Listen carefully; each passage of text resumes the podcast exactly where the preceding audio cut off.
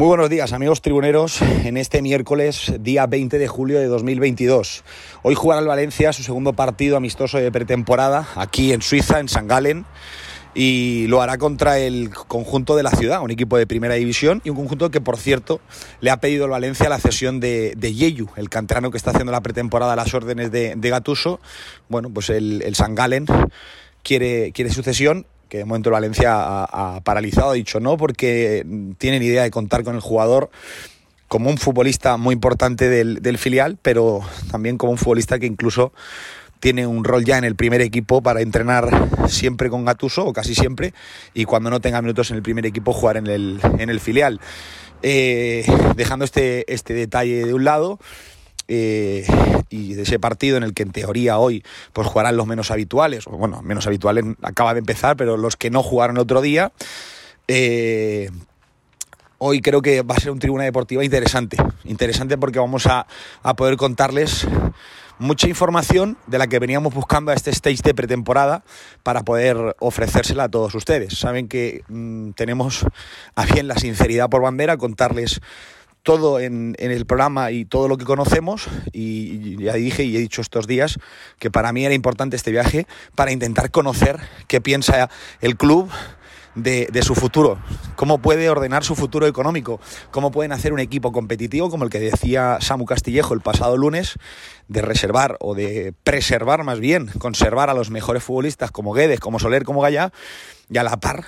poder acudir al mercado. A día de hoy absolutamente imposible. Hoy en Tribuna Deportiva vamos a, contar toda esa información, vamos a desvelar eh, paso por paso todo lo que traslada el club, todo lo que el club ha trasladado a los medios de comunicación que se han desplazado hasta, hasta Suiza. Eh, hoy en Tribuna Deportiva 3 y 5 contaremos todos esos detalles, pero yo doy una, una avanzadilla en este café tribunero. Desde el club, a día de hoy, lo que se dice y lo que se reconoce abiertamente es algo que por mucho que algunos intenten a, jugar a desprestigiar, que algunos intenten a vender humo, porque es vender humo, no contarle la realidad, y, y en eso creo que ya coincidimos todos, incluso desde el club deberían saber que les hacen flaco favor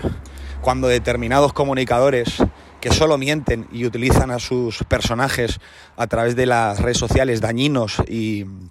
y la verdad que, que poco originales, pues eso ayuda poco, porque luego llega el golpe de realidad, como les pasa habitualmente, y, y, es mucho peor. Entonces yo creo que es mejor contarle a la gente la situación real. Y lo que reconoce el club a día de hoy es que está absolutamente bloqueado, que el fichaje de Castillejo se hace sabiendo que a día de hoy no se le puede inscribir, no puede inscribir ningún futbolista al Valencia en, el, en la liga ahora mismo por fair play financiero. Lo que reconoce el club es que a día de hoy no sabe qué va a ocurrir con ninguno de sus futbolistas importantes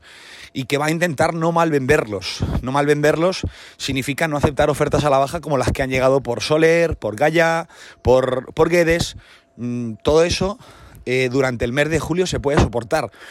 pero están a la espera de soluciones. Y yo os doy una pincelada. Están a la espera de soluciones en forma de que el mercado pueda traer alguna oferta mejor de la que ha llegado a día de hoy y también está a la, espera de soluciones por parte de la liga.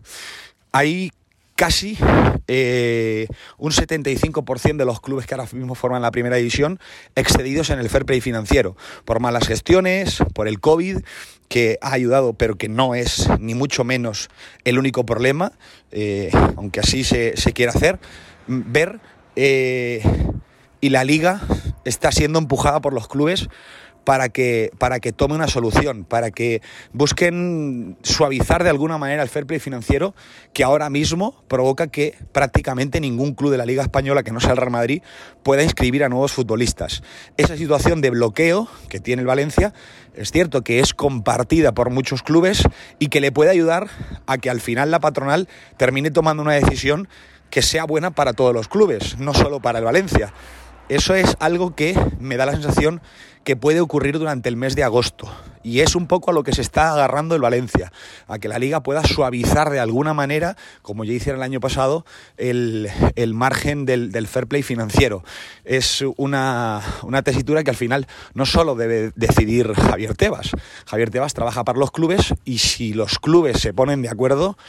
eso ocurrirá. A día de hoy no es así pero sí que les doy la pincelada de que el Valencia espera que ocurra algo, como ya ocurre el año pasado, no a través de un fondo de inversión, a través de, alguna implementación, de alguna norma que pueda suavizar durante la temporada el, fair play financiero. A todo ello, ventas, eh, las siguen esperando. Siguen esperando hacer ventas porque el club necesita dinero, necesita liquidez. No sabemos si hay liquidez para, para pagar las fichas,